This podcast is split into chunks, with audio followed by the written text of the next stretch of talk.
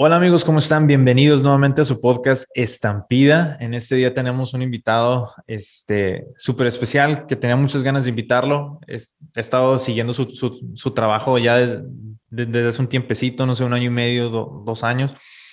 Y bueno, Pablo Cayo, ¿cómo estás? Bienvenido. Hola, hola, hola, ¿cómo estás? Un gustazo, de verdad, eh, ya poder estar acá, acompañarte y es un gusto, de verdad, poder, poder estar por acá. Estuvimos ahí cuadrando los días, ¿verdad?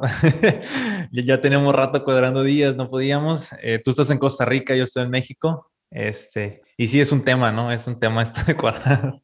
Sí, sí, se nos complicó, pero ya, gracias a Dios, ya estamos aquí, ya se nos, se nos hizo. Ya se nos hizo, qué bueno. Me da mucho gusto que estés acá. Y sé que estuviste aquí en México, ¿no? Hace poquito. ¿Qué tal? ¿Cómo te fue? Súper bien. Fue un viaje muy rápido. Fue, eh, viajamos viernes y ya el lunes regresamos, pero increíble.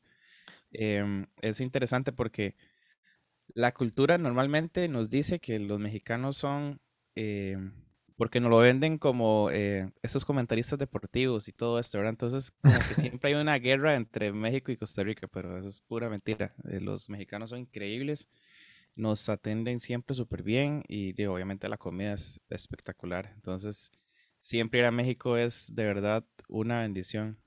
¿Era la primera vez que venías acá a México? No, ya he ido como cinco veces, creo.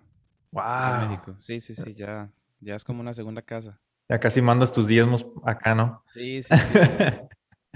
Nada, qué bueno que pudiste estar acá. ¿A qué veniste? ¿Un concierto? Sí, tenemos un, era un, aniversario en la iglesia, entonces fuimos un fin de semana y tenemos un concierto el domingo. Entonces el viernes, sábado acompañamos eh, como en el tiempo de, predicación y el domingo en la tarde tenemos el concierto. Perfecto, qué suave, qué bueno que pudiste estar acá. Y Pablo, este, eres Pablo Lacayo, ¿verdad? Pablo, este, para la gente que no te conozca, ¿quién es Pablo? Eh, de dónde eres, a qué te dedicas. Bueno, ya dijimos que estás en Costa Rica, a lo mejor se dan una idea de dónde eres. Eh, ¿Qué no haces? ¿Qué haces? ¿Qué onda contigo? Ok, bueno, eh, mi nombre sí completo es José Pablo Lacayo Corrales. soy de Costa Rica. Soy de una parte que se llama Guapiles. Guapiles está como a una hora y un poquito de la capital. Vivo más hacia la costa, hacia la costa del Caribe.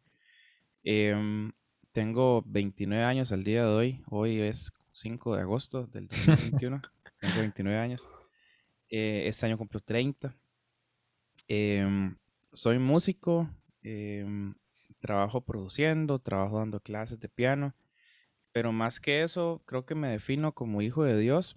Porque gracias a Jesús, Él me redimió de lo que yo era y y aunque suene un poquito muy medio pandereta, creo que esa es mi mayor definición. Soy hijo de Él, hijo de Dios, eh, comprado por la sangre de su Hijo Jesús. Esa es como, como la, la mayor eh, respuesta que puedo dar. Eh, tengo novia en este, el día de hoy. no estoy casado todavía, pero ya estamos por ahí haciendo todo eso. Em, y, y, sí, básicamente, eso es lo que hago. Qué padre que, que, que menciones el, el cómo te defines, ¿no? Porque me ha tocado, digo, yo mismo también me he encontrado como en esa situación donde, donde digo, híjole, si me quitaran el ministerio que tengo dentro de la iglesia, ¿en dónde quedo, no? Como que de, repente hacemos como que de nuestro ministerio, nuestro pequeño reino, y ese pequeño reino es, es todo para nosotros y nos definimos por ese reino que tenemos en, en, en la iglesia y nos olvidamos que realmente aunque todo nos llega a faltar, siempre está Jesús o Él es lo principal en, nuestras vidas, ¿no? Este, no sé si en algún momento te ha pasado a ti eso. Sí, totalmente. De hecho, con, la cuarentena, con todo esto que está sucediendo ahorita, eh, pude cambiar muchísimas cosas. Creo que ponía por delante lo que hacía, delante de mi familia, inclusive hasta de mi novia.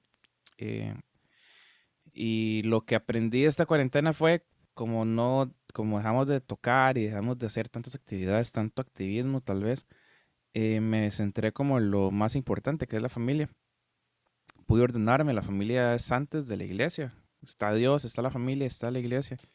Em, y, les empecé a dar un poquito, acomodé más mi tiempo para poder estar con ellos, porque sí, eh, ¿qué soy yo? ¿Quién soy yo si, si me quitan el instrumento? Y ahí fue donde me di cuenta que realmente algunas prioridades estaban por encima de lo que realmente era importante. Y, eso sucedió porque estuve sin, estar saliendo, sin estar viajando, sin estar tocando. Em, pero gracias a Dios puedo decir de que esta cuarentena fue un buen tiempo. Sé que muchas familias han pasado momentos terribles, con muertes de familiares. Y, y de verdad ha sido muy doloroso. Em, y, pero en mi caso, Dios ha sido muy bueno y nos ha tenido con salud. puedo decir, a mi papá le dio y estuvimos aquí con el COVID y todo, pero gracias a Dios que, que nos ha mantenido. Y, y uno que se que trabaja en esto, eh, no sé cómo Dios me sostuvo, no, no sé cómo Dios me dio trabajo y, y más bien me dio muchísimas, y mucho trabajo que tal vez no tenía antes. Entonces fue, ha sido un tiempo interesante bien, bien complicado, pero, pero muy lindo porque Dios ha estado. Pero, pero sí, ha sido un tiempo donde me he dado cuenta que, que, es realmente lo importante em, en mi vida. ¿Cómo lograste llegar, este, o sea, te das cuenta y cómo logras como hacer ese equilibrio con tu familia, en, en tu relación con tu novia? Este, llegan y, platican o ya se venían dando como síntomas de que algo no está bien, este, vamos a sentarnos, vamos a, decir qué está pasando. ¿Cómo lo haces? Sí, gracias a Dios. Eh, Daniela, que es mi novia, eh, hace algún tiempo me había dicho, porque yo estaba hablando mucho de mi trabajo, mucho de mis cosas y estaba como totalmente desenfocado en ciertas áreas, eh, que tal vez no era tan crítico, pero que tal vez podía ser un indicio de, que algo podías hacerse más grande si yo seguía con esa actitud, ¿verdad? De, de, pensar tanto en mi trabajo, en mis cosas, eh, en lo que hacía, que claro, era servir a Dios, pero, pero también no estaba haciendo como el balance. Em, también aprendí a decir que no. Eh, yo a veces le decía sí a todo, sin inclusive hasta pesar si realmente tenía que estar en eso o no tenía que estar. Porque de una vez piensa que eh, estar en algo de Dios, o sea, hay cosas en las que Dios no nos ha mandado hacer y que a veces estamos haciendo porque ni le consultamos a Él si tenemos que hacerlo. Entonces me, pasaba demasiado eso, de que a veces mi tiempo eh, lo, lo, lo daba a algo que no tenía que estar. Y todo por no orar a Dios y pedirle dirección y decirle, bueno, Dios, esto, tengo que hacer esto, tengo que hacerlo realmente, o no o simplemente es algo que me va a hacer atrasar de lo que realmente tengo que hacer. Entonces a partir de ahí, de, priorizar más las cosas, me di cuenta que, que, realmente estaba caminando muy mal en esa parte. Pero creo que lo más importante eh, fue aprender a decir que no a cosas que en las que no tenía que estar. Porque primero estaba quitándome tiempo y segundo también me estaba quitando salud a mí porque a veces hasta me estresaba de cosas que estaba haciendo que no tenía que hacer. pero que, eh, no sé, como que compraba las entradas a algo que no tenía que estar, pero igual iba y perdía el tiempo. Eh, obviamente, eh, Dios actúa en todo, Dios me enseña muchísimo en, todo lo que pude haber estado, pero, pero sí, ese tiempo aprendí a, realmente decir que no a lo que no tengo que estar.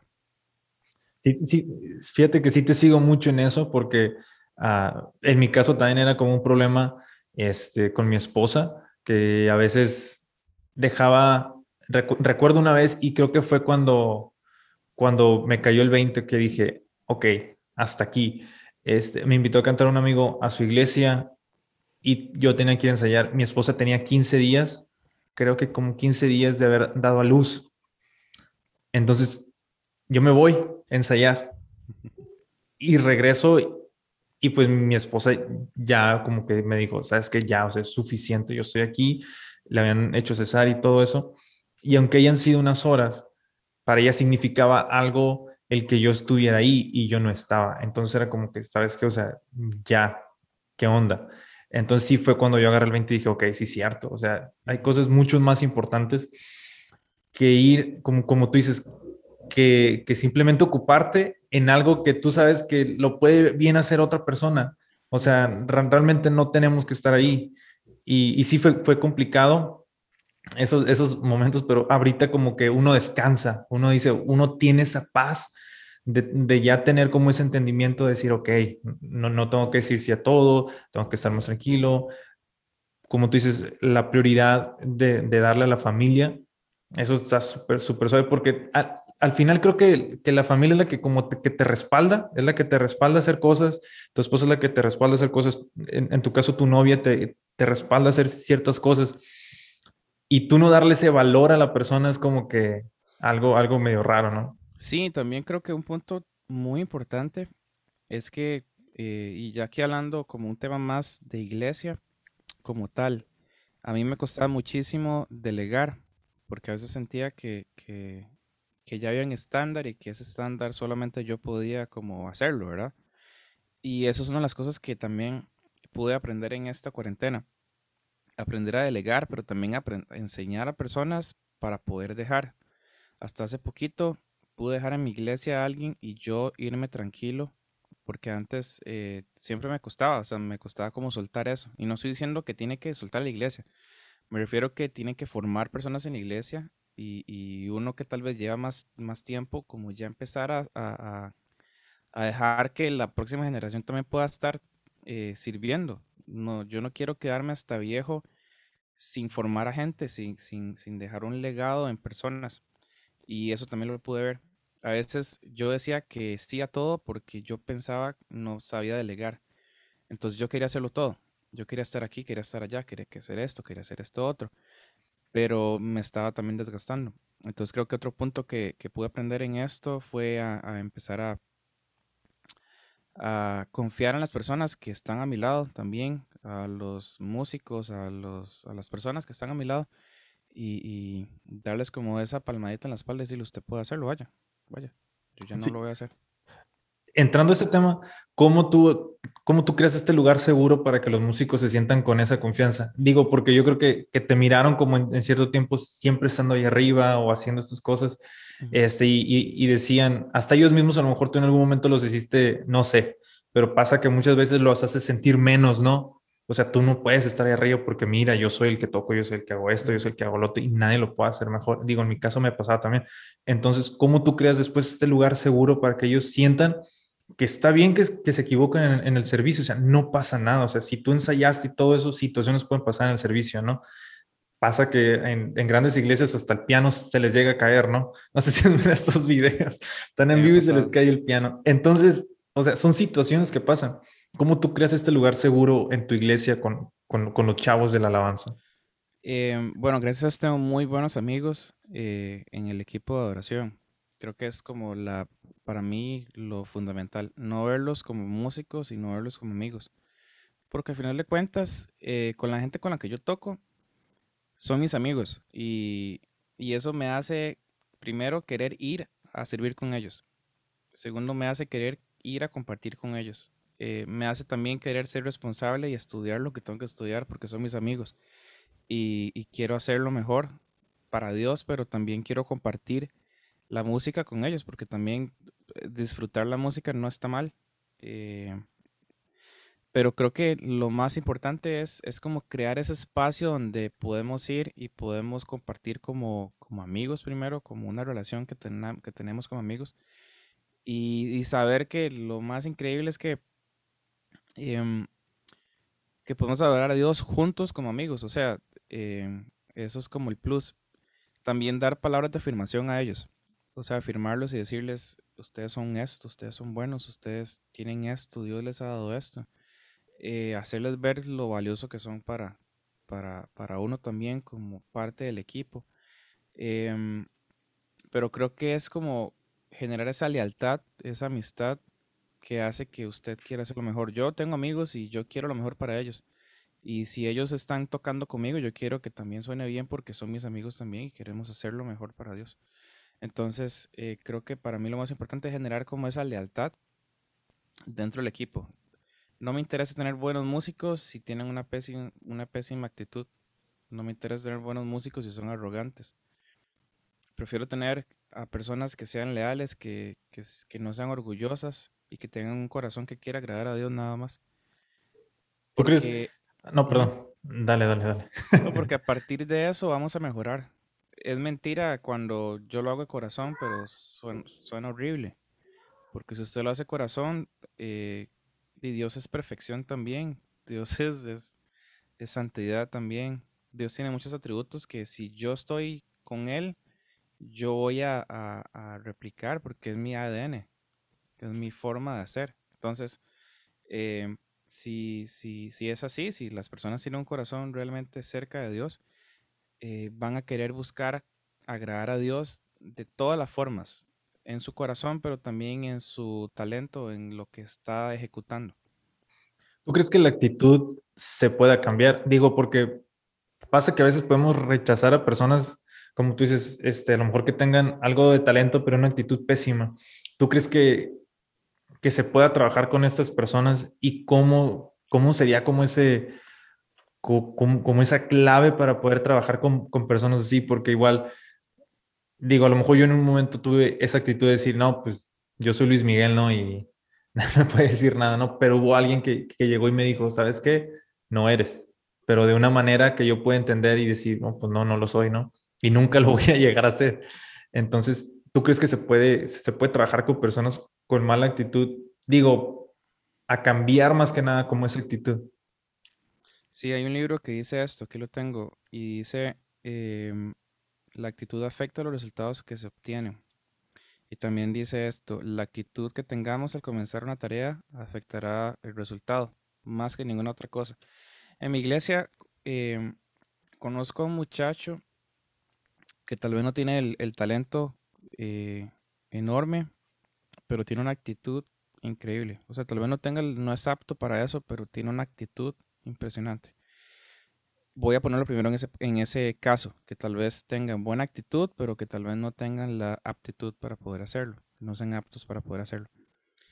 Em, creo que la actitud, eh, yo puedo mejorar en mi aptitud, o sea, puedo como, como trabajar en mi instrumento, puedo trabajar en mi afinación, puedo trabajar en, a la hora de, no sé, con el metrónomo, eh, todo eso yo lo puedo estudiar. O sea, yo puedo empezar a trabajar para acercarme más a ser apto a, una tarea. Y la actitud, aunque parezca complicado, es más difícil poder mejorarla porque está como el orgullo, está como la, el ego, la arrogancia. Hay muchísimas, muchísimas cosas que hacen que mi actitud no sea la, correcta.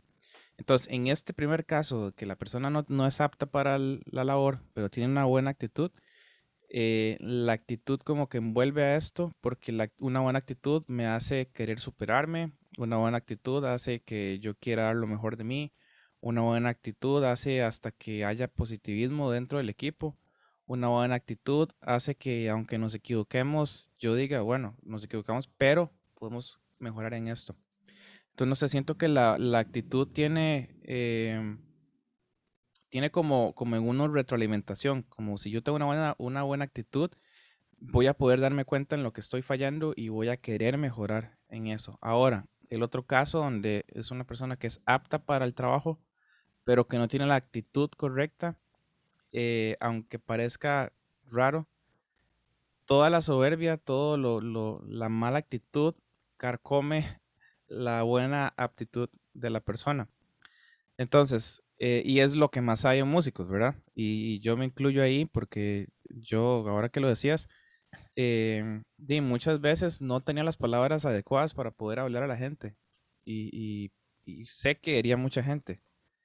Eh, por dicha le he pedido perdón a, algunos, de verdad, porque sí, a veces uno como músico cree que todos son músicos y cree y se le olvida que en la iglesia hay muchos voluntarios. Hay muchas personas que trabajan de 7 de la mañana a 5 de la tarde, que tienen hijos, que tienen familia y, que, dan de verdad su servicio a Dios. Pero a veces el mismo, la misma arrogancia de uno hace que uno no piense en los demás, sino que solamente piense en uno. Ok, yo soy bueno, usted también debería ser bueno.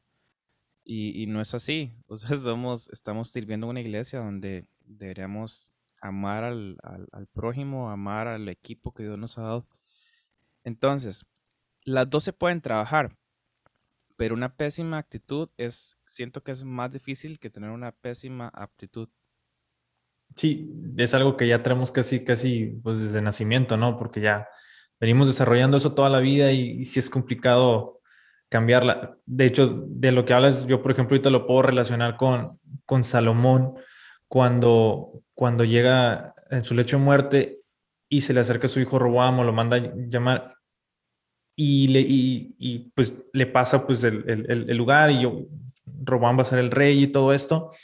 Y los ancianos le dicen, hey, libéranos de esta carga, libéranos de esta carga que, que tu padre nos puso, ¿no? Que tu padre nos esclavizó y todo eso. Entonces Roboam les dice, sí, espérame un poquito. Y va con sus amigos y los amigos le dicen, no, dales con todo, dales con todo. Entonces Roboam lo que hace pues es les, le, sigue por, el mismo camino que su papá y los, y los sigue este, exprimiendo a, su, pueblo. Y esto me lleva, ahorita que decías de cómo, cómo decir las cosas, es gánate el favor de la gente primero. Y es lo que uno a veces no entiende, ¿no? Uno llega y a rajatala, tú no, tú no, tú no, es que usted es eso, que usted es el otro.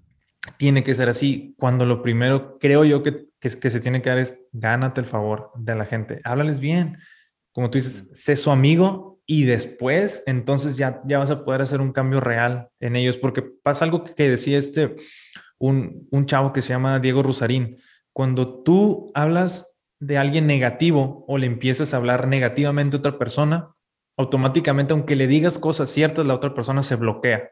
Ya de todo lo demás que le vas a decir, se bloquea totalmente. Entonces, sí creo que es bien importante. Y como tú dices, músicos somos por lo regular así, como muy celosos de que no, es que tú no sabes lo que yo me esforcé y tú nada más en una hora ya quieres sacar las alabanzas. Y no, pues no, tienes que machetearle las ocho horas que yo le he macheteado también. Cuando tú, dices, o sea, tienen familia, un trabajo, no todos pueden dar lo mismo, lo mismo que yo. Claro, igual, o sea, no justificando, o sea, aquí no se trata de justificar y, y, y va a ir en, a favor de, la mediocridad, porque no se trata de eso, sino de entender el contexto en el que estamos trabajando. O sea, que en la iglesia, eh, lamentablemente, eh, no todos se dedican 100% a la música, no todos eh, trabajan en la iglesia, ¿verdad? Entonces, entender eso, entender el contexto en el que estamos. Em, y hay un, hay un ejemplo que, que siempre se me, se me quedó en la cabeza y quiero de una vez aclarar que no es que las personas sean ese ejemplo que voy a dar, pero me decía una vez en, un taller que teníamos, em, cuando decimos algo, es como si fuéramos, como si fuéramos a cajero automático. Entonces, él, él, nos decía, antes de querer pedir, usted tiene que depositar. Entonces, el depositar es, es generar una relación realmente sana y, cuando hablo de pedir, es ya que usted como líder que ya pueda pedir cuentas de lo que está haciendo la persona. Pero antes de eso, usted tiene que, que sembrar en esa persona. Tiene que dar las herramientas correctas a la persona para que pueda crecer. Porque a veces, eh, bueno, yo vengo de una generación donde no me enseñaron nada, sino que solo me exprimieron. Entonces, eh, donde me pusieron a tocar, de verdad, yo estuve dos meses en clases de piano y a los tres meses ya me subieron a tocar. Entonces, em, por, por, emergencia. Entonces, no, no es como, como, no sé, como que trabajaron en mí, sino que así me tiraron a, a la guerra porque no habían otros. Entonces, es una generación que hemos estado acostumbrados como a eso, como a hacer las cosas a puro a puro diente, así, a puro... Y, no ha sido como que se nos han sentado a la pared y decirnos, bueno, eh, lo que vamos a hacer es esto y esto, por esto y esto y esto y esto. Y es que siento como que de repente se, se dio, ahorita que lo mencionas, como ese cambio generacional en cuanto a la manera de liderar. Siento como que primero estábamos en esto donde, ¿sabes qué? Tú vas a hacer lo que yo diga. Y de repente ahorita ya estamos en este momento donde donde ya cuestionamos, ¿no? Donde yo decimos, pero ¿por qué? O sea, explícame primero y cómo, a veces con una actitud mala, a veces con una buena actitud de, querer comprender el, el, por qué y porque también uno quiere aportar, ¿no? Uno no se quiere sentir nada más un, uno más, un soldadito que le dicen haz esto y ya. Entonces sí siento que, que, que como nosotros estamos en esta, en, en, esta brecha de que, de, que, de que brincamos y por ejemplo a veces es complicado lidiar con los jóvenes, más jóvenes, adolescentes, 18, 17 años que quieren aprender esto, donde todo cuestiona, ¿no? Todo cuestionan y no, pero ¿por qué? mira esto y mira el otro. Entonces sí creo que, digo yo, por, ejemplo, en mi caso, pues yo estoy acostumbrado, desde pequeño me dijeron, a los adultos se les respeta. A los adultos no les puedes decir que no, y si es tu pastor, o sea, menos. Y si es tu papá, que es mi caso, pues menos, ¿no? Entonces, pero también estoy en esa, estuve en esa situación donde, como era hijo de pastor, a veces no había músicos, pues soy músico por necesidad, no soy bueno. Eché a perder ahí un montón de cosas, yo creo, pero, pero sí, ¿no?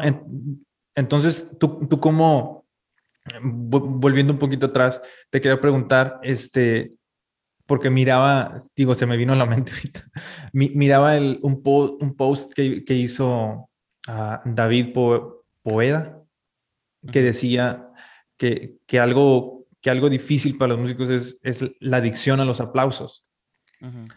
¿Qué tanto a ti te, te, llegó a pasar eso o qué tanto puede afectar eso en, en, el, en el, ministerio de alabanza de la iglesia? El, ser adicto a los aplausos, el, el ser adicto siempre a la, a la aprobación de las personas.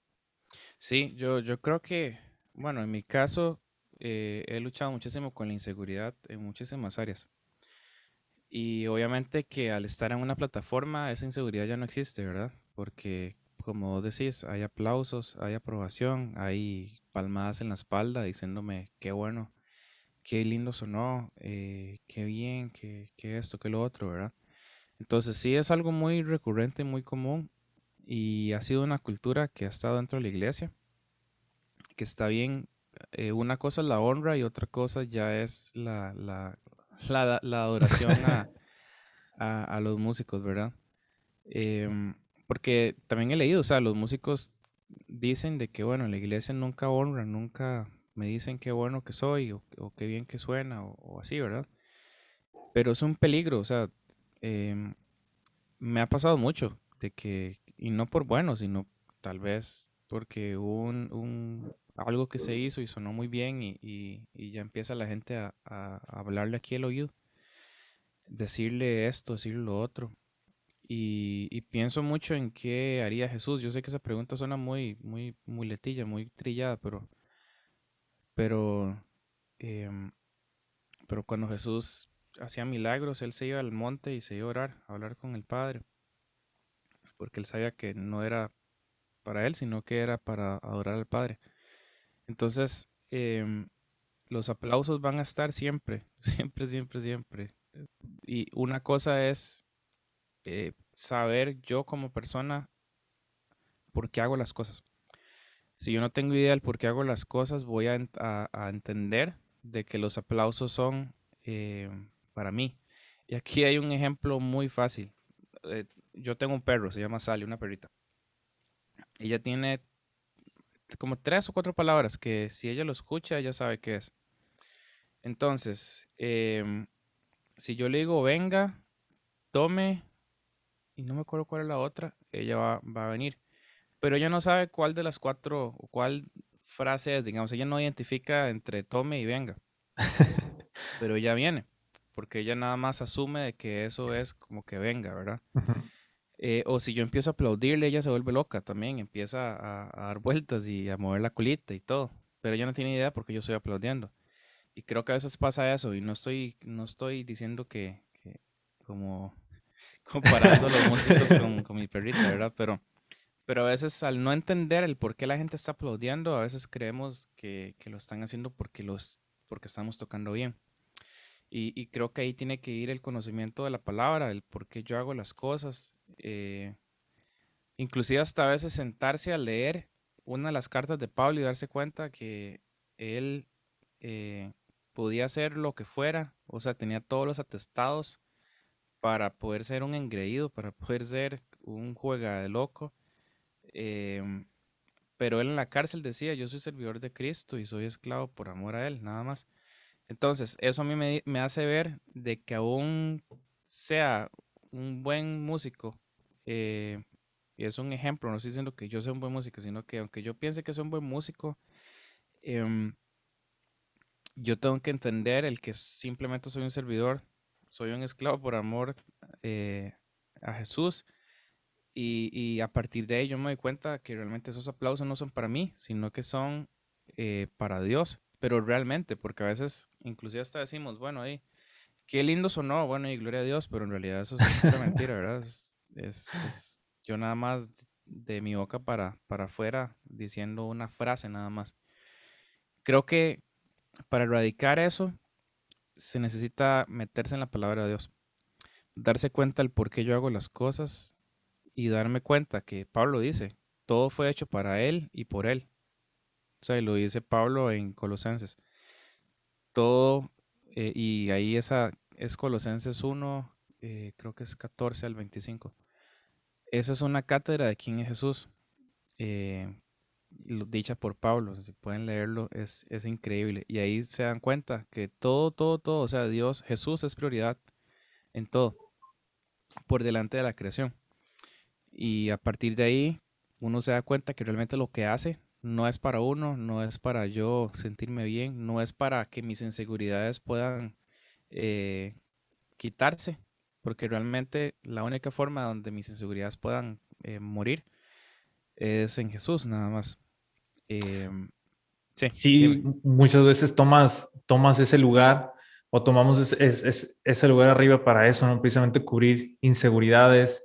Yo, por ejemplo, uh, yo soy una persona súper insegura también. Este, para mí es muy complicado entablar una conversación. Por ejemplo, si, si a ti te llegara a encontrar, yo creo, en vez de, estar hablando por acá, que te encontrara en persona, no sé, en un aeropuerto o algo así, a lo mejor te decir, oh, eres Pablo, ¿verdad? Mucho gusto. Y me voy a quedar callado. O sea, es muy difícil entablar una conversación por mis inseguridades, ¿no? Yo, por ejemplo, soy desde muy pequeño tartamudo. Y eso a mí me costaba como desarrollar esa habilidad de, de hablar con otras personas porque yo decía, y se van a burlar de mí, se van a hacer esto. Llego a meterme al Ministerio de Alabanza y de repente, pues, em, em, empiezo a cantar y todo eso, y pues, cantando no tartamudeo.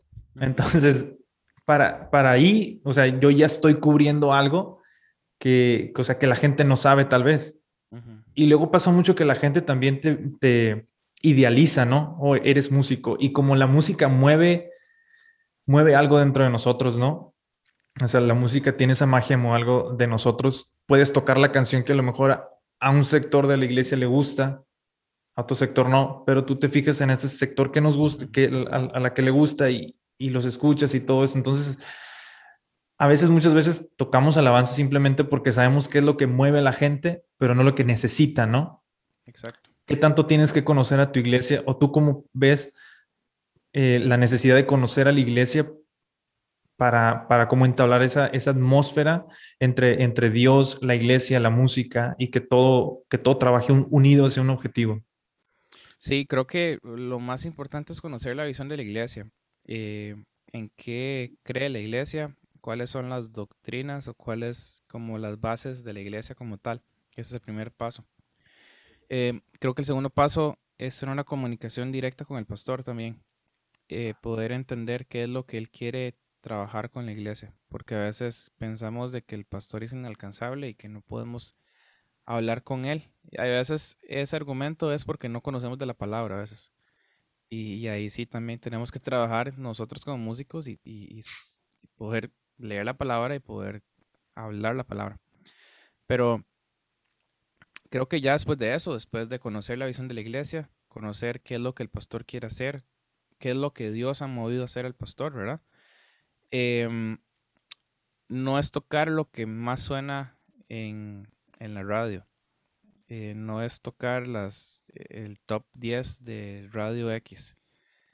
Em, sino realmente es ver, por ejemplo, hay iglesias donde hay series. Hay series de por mes o por, por semana. Eh, yo tengo que buscar canciones que vayan con la serie no canciones que suenen bien ni canciones que a la gente le guste, sino es una canción que vaya con la, con la serie que, está, que están viendo en ese mes. Em, en mi caso, nosotros en la iglesia eh, de la denominación, yo sé más o menos qué es lo que, lo que puede servir en el sentido de letras, que para mí es muy importante. Yo no uso canciones que tengan mucha letra yo uso canciones que tengan poquita letra, pero que sea 100% bíblica. Entonces, obviamente hay como excepciones de canciones tal vez que son más, más largas en letra, pero yo trato de que sea una canción que un chiquito pueda cantar, un niño pueda cantar, o que un anciano pueda cantar. Em, no sé, un, ejemplo puede ser eh, una canción bien vieja, Revelación, que básicamente está hecho en Apocalipsis 4. Entonces, una canción como esa sé que es bíblica y sé que la letra es muy sencilla de cantar y sé que funciona para X ambiente o X tema como tal. Por ejemplo, en mi iglesia, una vez al mes hay Santa Cena y, ayuno. Entonces, eh, yo para esa fecha, entonces puedo colocar una canción que sea de adoración a Dios, como lo describe Apocalipsis, cómo hacer esa adoración a, a Dios, ¿verdad? Entonces, es una canción que yo puedo utilizar, que sé que tiene poquita letra, que sé que es 100% bíblica y que musicalmente está bien. O sea, que es una canción que musicalmente está muy bonita. Eh, otro caso, una canción como, ah, ¿cuál puede ser? Eh, por ejemplo, una canción rápida, hay una que se llama Santo Santo, Cristín de Clario. Es una canción igual que, que lo que hace es adorar a Dios, ¿verdad? Entonces, Siempre trato que la canción esté dentro del mosaico de posibilidades o el mosaico de personas que tengo. Tengo personas en la iglesia de, un año hasta ochenta y pico de años. Entonces tengo que buscar que sea una canción que la letra sea fácil de cantar. Y también una de las cosas que también hay que hacer es que la tonalidad en la que se esté cantando sea accesible para las personas. Porque a veces la persona se enfoca en que le quede bien a él, pero se le olvida de que la gente va a cantar. Y yo he estado en lugares donde no puedo cantar porque no me da la voz para seguir a la persona que está cantando. Entonces hasta eso, no es un concierto. Y entiendo que, que, hay que tener una buena puesta en escena y que hay que, eh, suena feo, eh, hay que montar un buen show, por así decirlo. O sea, tiene que verse bien también, eh, tiene que haber orden pero también tengo que pensar en las personas. Al final de cuentas, el tiempo de adoración por medio de la música lo que trata es como iglesia poder eh, adorar a Dios. O sea, que juntos podamos adorarlo.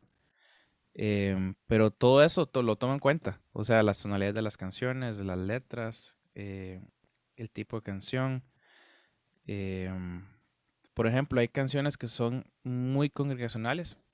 Por ejemplo, BJ Putnam eh, escribe muy congregacional. Eh, Cristina Claro también. Em, Danilo. ¿Quién más?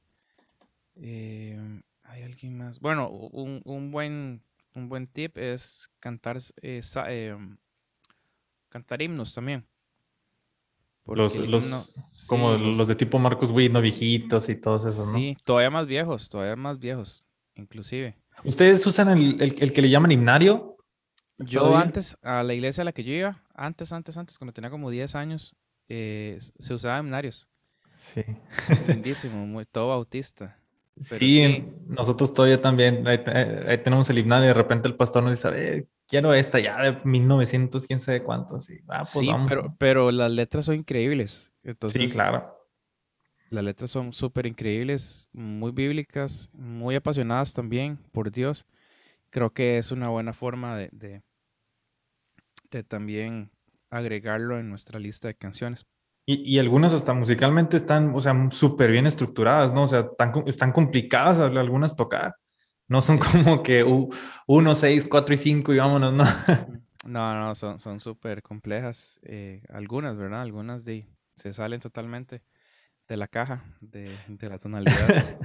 pero, sí. pero sí, o sea, pensar en, que todos puedan adorar a Dios. Eh, por ejemplo, el Hilson de antes, no digo que el de ahorita no, pero hay muchas canciones que creo que están en el disco con todo, creo, no, estoy seguro, pero eh, hay muchísimas canciones de Hilson cuando estaba Darlene Sech que, que son súper congre también. Por ejemplo, Vengo a adorarte es una canción que, que es súper congre, que es, que es de Hilson que se puede, se puede tocar bien, bien, bien, bien. Y que la letra es, es sobre eso. Dejar de cantar tanto sobre lo que yo soy, lo que yo quiero, y, y, más bien que sean canciones que lo adoren a él y lo puedan exaltar a él.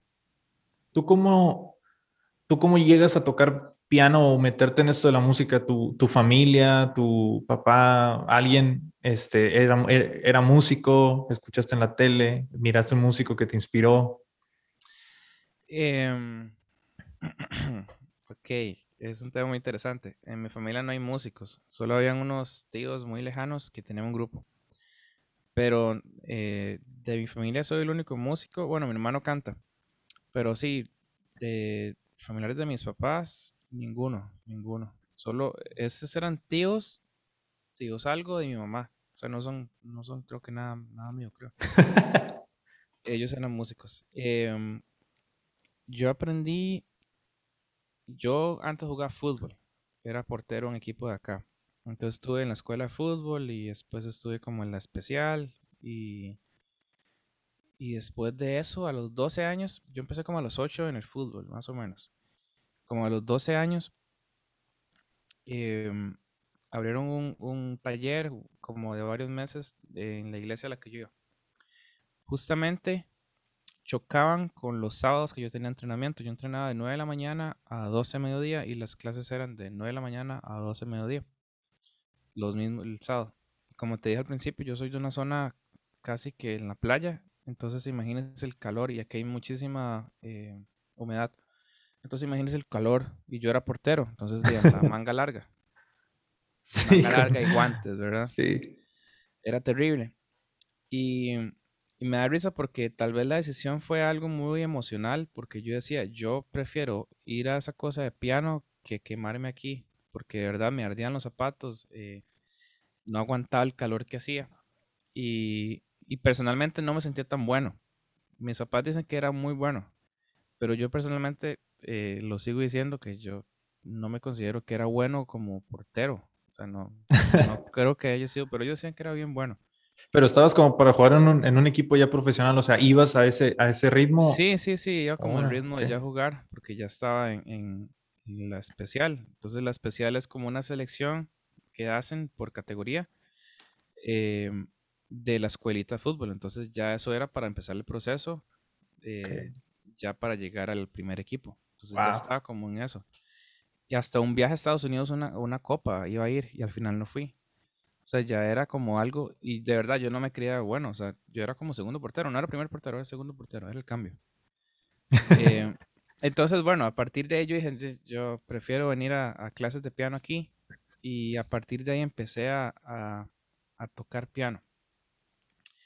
Eh, ahí tenía, pero, pero pasó algo antes de eso, como a los 10 años estuve en clases como un mes y todavía tengo ese libro, como un mes estuve en clases de piano y a los dos años ya retomé realmente las clases de, piano. Aquí en mi casa eh, tenemos un mueble enorme que parece un piano vertical. Entonces yo daba conciertos aquí solo, solo, solo, solo, no había nadie, no me veía. En las noches me sentaba en el piano y empezaba a tocar. Ponía canciones de Marco Witt y empezaba a tocar. Y yo me imaginaba como si estuviera, como si estuviera tocando ahí. Entonces siempre, siempre hubo como, como eso de Dios, eh, como mostrándome un sueño que yo no entendía, porque yo no tocaba nada, no tenía ningún familiar cerca que, que, que tocara, ni nada. Y, ya después ya empecé a tocar en la iglesia. Eh, el curso de dos meses, aprendí a tocar piano en dos meses. Y al tercer mes ya me estaban, estaba tocando en la iglesia. Mi primer, mi primera canción que aprendí fue Solo Dios hace el hombre feliz. Esa fue la primera canción que aprendí. Eh, en un corrido. Miro que traes la camiseta de, de Ale Fernández. Ah, sí. Shout Ale Fernández, escúchenlo. es increíble su música. Este, y tú eres parte de, esa, de, ese, de ese proyecto, ¿no? entonces te quería preguntar, ¿cómo, cómo después de, que, de, este, de este curso intensivo de dos meses, de repente estás acá ya colaborando con artistas en sus discos, produciendo? Este, ¿Cómo fue esa trayectoria hasta llegar acá? Porque a lo mejor personas te pueden ver ahorita y acá, pero no saben como el fondo de que a veces puede ser hasta complicado, ¿no? El, el estar ahí. ¿Cómo, cómo llegas a colaborar con artistas? Sí, yo cuando aprendí piano, imagínense, era el 2002, estaba el Mundial de Japón y Corea. Japón y Corea. Imagínense. Eh, eso fue en el 2002. Em, hay muchísimas cosas, por ejemplo, que, que, que ahorita pienso, eh, de que hay cosas que, que, no sé, aquí en Costa Rica ahorita hay un portero que se llama Keylor Navas. Yo no sé, yo no sé si en mi época hubiese estado un Keylor Navas, yo estaría, yo hubiese tocado piano, porque en mi tiempo no había nadie, una referencia de portero bueno aquí que lo hiciera soñar a uno. Entonces, uno como músico siempre es bueno tener una referencia a la cual uno pueda soñar. Gracias a Dios, en mi tiempo no había una referencia de portero que me hiciera soñar. Pero sí hay muchas referencias musicales que me hacían soñar. Eh, una de ellas es Mike Rodríguez, eh, que siempre ha sido un ícono para mí como pianista y siempre me inspiró un montón. No lo conozco, pero siempre me inspiró muchísimo. Y también hubo otro que se llama Minor Ceciliano, que él es de acá de Costa Rica. Y, también me inspiró muchísimo. Yo, él hacía libros con cifrados y todo esto. Y, y, hace como tres años pude trabajar con él en una producción de él. Entonces, yo veo para atrás y, y digo, o sea, en el momento en el que yo pude ya tocar con más personas fue como en el 2013, tal vez. O sea, pasaron como 10 años sin que yo no viera nada sin, creo que era como yo en la cueva preparándome, esperando el momento en el cual ya podía salir, pero estuve en una cueva ahí tranquilo, trabajando, eh, nutriéndome, aprendiendo, llorando, creciendo, llorando, trabajando, llorando. Fue como un proceso así de, de, donde Dios me estuvo lijando mucho. Y hasta en el 2013, o sea, 10 años después, un poquito más, eh, ya pude empezar a hacer diferentes cosas es, bien interesante porque Dios coloca, aunque suene muy raro, aunque suene muy loco, Dios no solamente coloca personas en la vida de uno, sino que coloca también situaciones e inclusive hasta objetos que nos pueden ayudar en el propósito que está en él. Tengo unos primos de San José que nos dieron una computadora y esa computadora tenía GarageBand era una, yo nunca había probado una Mac. De hecho, duré como cuatro días con buscando el botón para encenderla. No, la encontraba. Y esa compu tenía GarageBand, eh, que es el programa, es como Logic, pero la versión eh, más, más económica. Y yo empecé ahí como a, a un poquito, a ver qué era, y empecé a grabar. Y empecé a grabar cosas, y pasaban horas yo haciendo, o sea, sin ningún objetivo, porque no, no sabía qué estaba haciendo y no había tanto internet. Bueno, yo no tenía internet en mi casa en ese momento. Entonces no era como que yo me metía a YouTube a, buscar información, cómo se hace esto, sino que yo era apretando botones, eh, usando el botoncito que tiene el símbolo de pregunta, que ya nadie usa, o sea, ya eso ya no se usa. Pero antes sí se usaba, porque yo no sabía y yo le daba ahí y me daba cuenta que hacía cada botón. Entonces, eh, por eso digo, o sea, Dios colocó a esos familiares míos nos dieron esa compu y nació como ese deseo de grabar cosas, de hacer cosas, de, de aprender solo a, a, grabar porque no tenía a quién preguntarle. En ese momento tenía que, como unos 16 años tal vez, no tenía a quién preguntarle cómo se hace esto, eh, para qué sirve esto, qué es un compresor, qué es un ecualizador, eh, qué es esto. O sea, yo no tenía a quién preguntarle. Y ahí nació como, esa, como esas ganas de, querer meterme en eso. Em, como en el 2017, em, empecé 16, sí, 16. Grabé varias cosas, no sé cómo, grabé lo de Minor, grabé el primer disco que hice, eh, que se llama Detrás de un adorador, que lo grabamos a un pastor de, de Estados Unidos. Y, o sea, todo ha sido como yo creo que mi vida se resume en, primero las oraciones de mis papás, que oraron siempre por mí, por todo esto, yo sin darme cuenta. Y, y segundo, el ser obediente, mandarse así sin pensarlo. Hay muchas cosas de yo saqué la visa sin llevar ningún documento y me lo dieron por 10 años. Eh, eh, no sé, con Ale eh, yo tengo un podcast abandonado que se llama Memorando. Memorando. Sí, lo estoy escuchando también ahí. Muy bueno. Y eso fue Dios, o sea, Dios me dijo, haga esto, o sea, haga eso. Y yo, bueno, y, eh, y le escribí a gente que ni conocía, y entre ellos estaba Ale. Y, y tengo muchísimos amigos, eh, músicos que pueden ser conocidos para muchos, pero que, que, yo considero amigos. Y que todo fue por decirle sí a Dios y hacer este podcast que, que, que no han abandonado. pero, pero a partir de ahí Dios abrió puertas. Pero no fue que yo le dije, hey, Ale, Ale, Ale, Ale, eh, o no sé, o Benny, Benny, o a los que he invitado. Sino, nada más fui obediente a Dios y Dios empezó a abrir las puertas para yo poder estar eh, y ser amigo de ellos y poder trabajar con ellos diferentes cosas. Em, y, y, sí, creo que ha sido ser obediente, ser obediente, decir sí. Entonces, si, si alguien está viendo y, y Dios le, ha puesto a hacer algo y lo has postergado, em, no saben lo que están frenando. A veces uno frena muchísimas cosas por el hecho de tener miedo. Y, y, al final de cuentas, Dios nos llama a caminar sobre el agua. Y es como, es como bien importante cuando la oportunidad se topa con, con la preparación, ¿no? O sea, porque de repente, o sea, tú puedes estar este, preparado y y la oportunidad llega y, y eres apto como para tomar esa, esa gracia, ¿no? Que, que Dios te da en ese momento.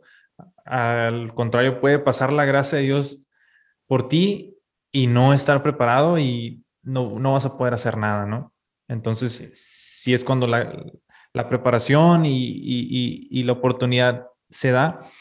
Y te quería preguntar, ¿alguna vez pensaste en renunciar? Dijiste, no, sabes que ya hasta aquí, nunca lo voy a lograr, nunca voy a hacer esto, ya no quiero más música. Sí, muchas veces. Em, yo, yo estuve trabajando hace pues, un montón en un súper, era cajero de un supermercado y, eso fue como el 2013 tal vez. Y yo me acuerdo que trabajaba a veces todo el día o a veces toda la tarde y yo me sentía súper cansado porque a veces yo iba a tocar de por amor, ¿verdad? Entonces terminaba súper desgastado, cansadísimo. Yo decía, o sea, ¿para qué yo estoy tocando? Mejor busco un trabajo, me quedo quedito y ya, hago una vida tranquilo. Y muchísimas veces he querido desistir porque a veces, en esto, eh, yo le digo que la música a veces es como una aventura, donde eh, digo, hoy estoy en esto, hoy en un podcast, mañana puedo estar grabando una canción para X artista y el viernes puedo estar viendo una película de Netflix. Entonces, eh, aprendí a ver que cada día eh, Dios tiene algo diferente para mí y, y no cambio eso por nada, o sea, no cambio el disfrutar lo que hago de trabajar en algo que tal vez no vaya a disfrutar. Entonces, sí he renunciado muchísimas veces o he intentado renunciar. Pero, pero he aprendido que es parte también de... Sí, ¿no? Hay días que uno amanece ponchado, amanece como cansado, amanece sin fuerzas, sin ganas de nada. Pero, pero veo para atrás y, me doy cuenta que Dios ha hecho muchísimo, muchísimo, muchísimo, muchísimo con mi vida y, y digo, o sea, ¿cómo yo voy a aprovechar esto? Solamente por un día que, que amanecí así. y es parte de la vida. Para las personas que nos escuchan, o sea, es parte de la vida. O sea, no siempre se puede andar súper contento, pero tampoco no siempre vas a estar triste o no siempre vas a estar deprimido y todo eso. Entonces es parte de, de la vida. Te sigo mucho en esto porque yo recuerdo cuando me estaba, ya me faltaba un semestre para graduarme de la universidad este, no ejerzo mi carrera, pero ya estaba casado y yo, por ejemplo, me levantaba a las 4 de la mañana para ir a trabajar, salía a las dos y media, llegaba y comía algo en mi casa y me iba a la escuela y salía como a las 11 de la escuela, llegaba a mi casa como a las once y media, me dormía como a las 12. Entonces era algo cansado y yo recuerdo haberle dicho a mi esposa, ¿sabes qué? Yo creo que ya hasta aquí. Me decía, pero te falta un semestre. Sí, le dije, pero ya, o sea, ya ya no puedo, le dije, o sea, me siento súper cansado, ya no quiero. Y me estuvo insistiendo tanto, tanto. Y, y, sí, o sea, después decía, pues sí, o sea, ¿qué estoy haciendo? Ya me falta un, un semestre, vamos a darle. Y sí, o sea, es parte de el, el, a veces sentirte así, lidiar con fracasos a veces, este, es, es, parte de y no puedes llegar a un lugar, yo creo, no, no, no puedes llegar, digo, relacionando con, con el fútbol, cuando inician los partidos, su uniforme está súper limpiecito, ¿no? Entra Messi súper limpiecito, pero cuando salen, salen todos sucios, salen cansados y todo eso, y yo creo que también es a lo mejor parte como la vida, de que si quieres lograr algo, este, tienes que, que, que rasparte, que caerte, que levantarte y todo este rollo, ¿no? Este, hablando de redes sociales y la música, ¿cómo tú crees que ha cambiado toda esta interacción entre, entre la música y las redes sociales? ¿Cómo ha afectado este, redes sociales a la forma que hacemos música ahorita? ¿En qué sentido? Digo, porque muchas veces puedes estar haciendo ya música simplemente por hacer un contenido. Es decir, a, lo mejor no puedes estar haciendo, o a lo mejor no haces música ya pensada, música elaborada, música donde digas, ok, quiero este objetivo y quiero esto. No, tu, tu objetivo ahorita pueden ser simplemente los números. Ok, si saco esta música o una canción cada, cada semana, cada 15 días, que es, o sea, es imposible casi, pero los reggaetoneros lo hacen. Este, sé que voy a tener mil likes, sé que voy a tener dos mil likes y tu enfoque es esto, pues, o sea, realmente el, el, el fondo es, es, más cortito de lo que uno puede pensar. Entonces, ¿cómo sientes tú que esto ha, ha, cambiado la manera de hacer música? Porque se hace más rápido, porque se hace sin menos fondo. Este, ¿Tú crees que, que sí ha afectado o que no ha afectado esto? Sí, al final de cuentas, si nos, nos ponemos a ver desde, desde un poquito más para atrás, eh, el mundo está creciendo y buscando la forma más fácil de tener todo así inmediatamente. Em, entonces, al final de cuentas, la música viene también siendo como un servicio para muchos. Entonces ocupo música para allá, por ejemplo, un reggaetonero. No todos, porque em, hay muchísimos que, que, me gustan. Escucho, no escucho reggaetón como tal, pero sí hay muchos eh, artistas cristianos que, que me parecen muy buenos. Em, no sé, Alex Zurdo. Eh, Josh Games, no sé si lo escuches. ah, yo creo que sí, sí lo he escuchado. Em, me gusta también eh, Redimidos, aunque no es reggaetón, pero es como rap y todo eso, ¿verdad? Eh, pero bueno, al final de cuentas la gente está consumiendo cosas así. Quiero música rápida. En mi caso, eh, a veces me siento a tocar nada más eh, y no grabo nada. O sea, a veces como tengo que trabajar en cosas, saco un rato para poner un backing track ahí en YouTube y, tocar encima de eso y desestresarme, como disfrutar la música. Eh, yo no tengo tantos seguidores ni nada así. Em, y trato de, de subir lo que realmente es, puede ayudar o puede servir a la gente sí sé que mucha gente está subiendo cosas solamente para tener likes. Y ahí es donde vamos al punto aquel de, compararlo tal vez con el, cuando espero aplausos. Pasa exactamente igual. Subo fotos de X cosa, de mi equipo, o fotos de, no sé, de mi compu, buscando la aprobación de la gente también. Entonces uno tiene que tener como un cierto balance y pensar por qué estoy subiendo esto. Yo he subido cosas y las he borrado. Porque las veo y digo, o sea, yo subí esto para qué? Lo estoy subiendo para que alguien me comente, eh, para que alguien se inspire o, simplemente para llenarme de ego y, y, que la gente vea que tengo esto, que hago esto. Entonces me ha tocado borrar cosas porque a veces no cumple el el objetivo correcto, que es, sí, que es inspirar también. No, adelante, adelante. no, y yo sigo gente que me inspira, o sea, sigo a, músicos que son muy buenos y yo los sigo porque realmente me inspiran.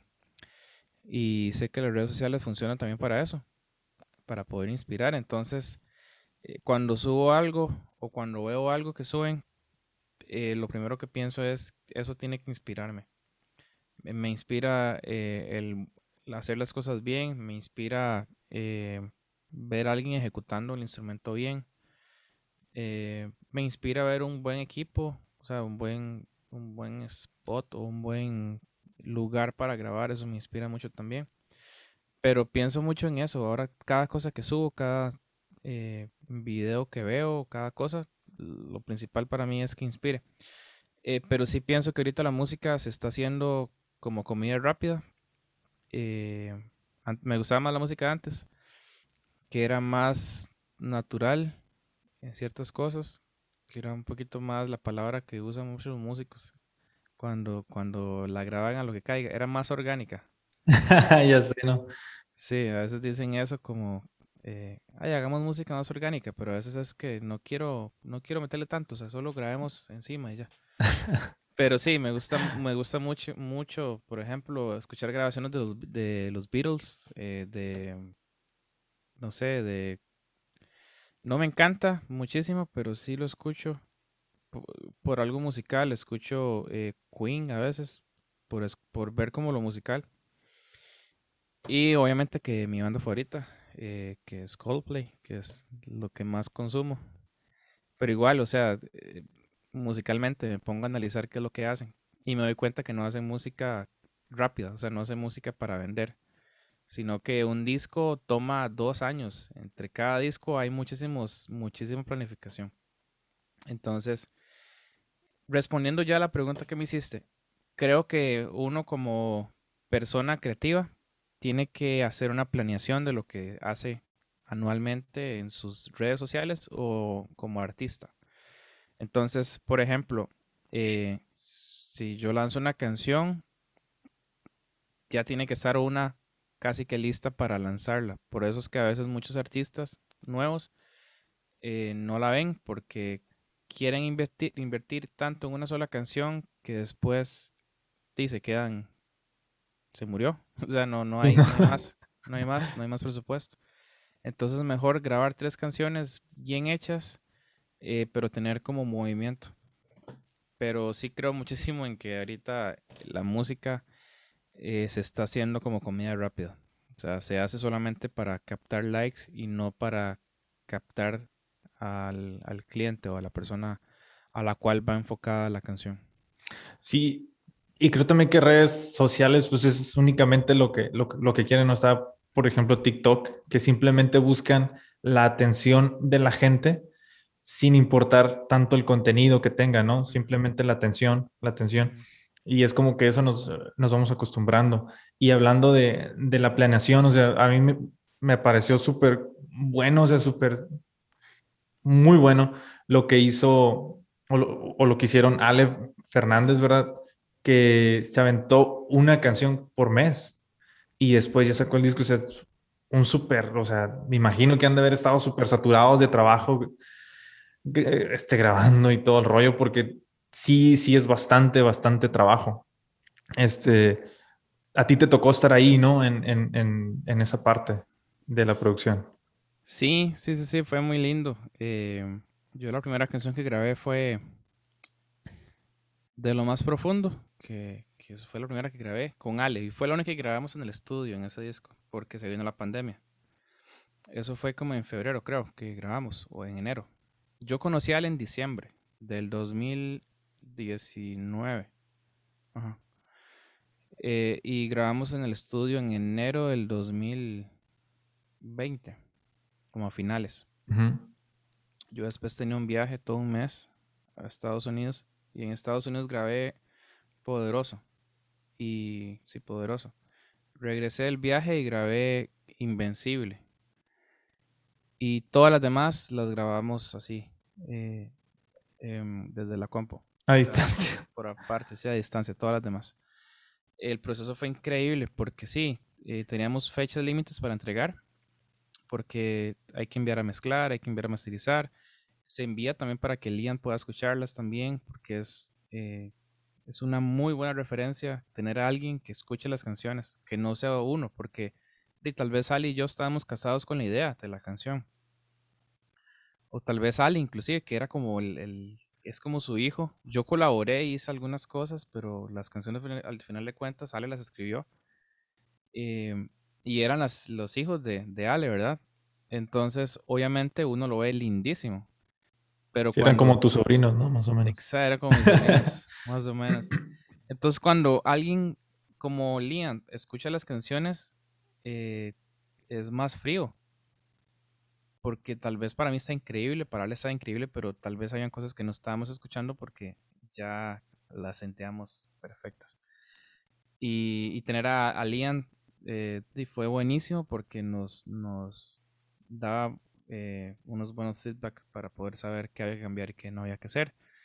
Con Ale es bien interesante porque eh, lo primero que él hace son melodías.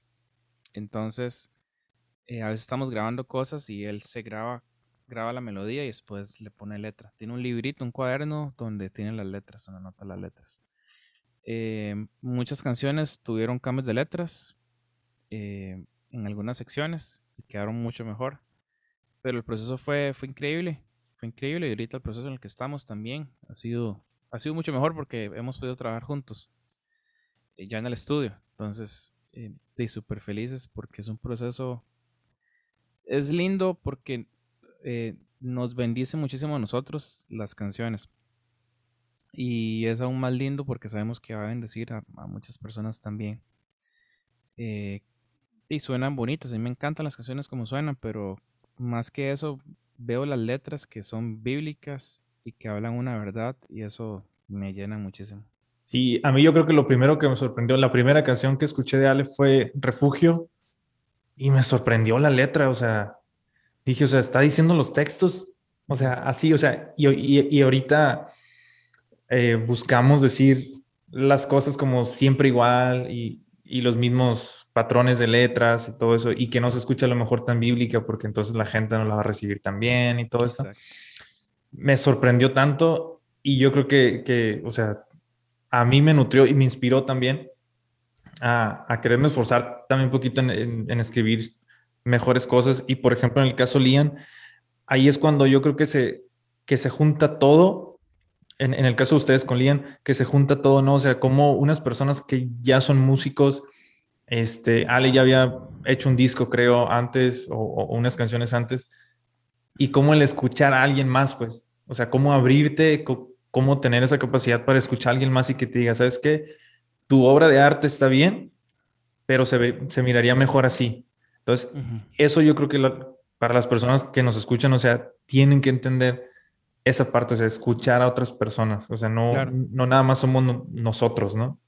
Sí, exactamente, y, obviamente tiene que ser gente de su círculo de confianza, sí, porque son canciones que tal vez no han salido, canciones que tal vez eh, no tienen derechos de autor todavía, entonces sí uno tiene que tener tacto para saber con quién, con quién trabajar y tener un equipo, o sea, es muy importante tener un equipo cerca en el que usted pueda confiar y en el que usted pueda crear con, ellos.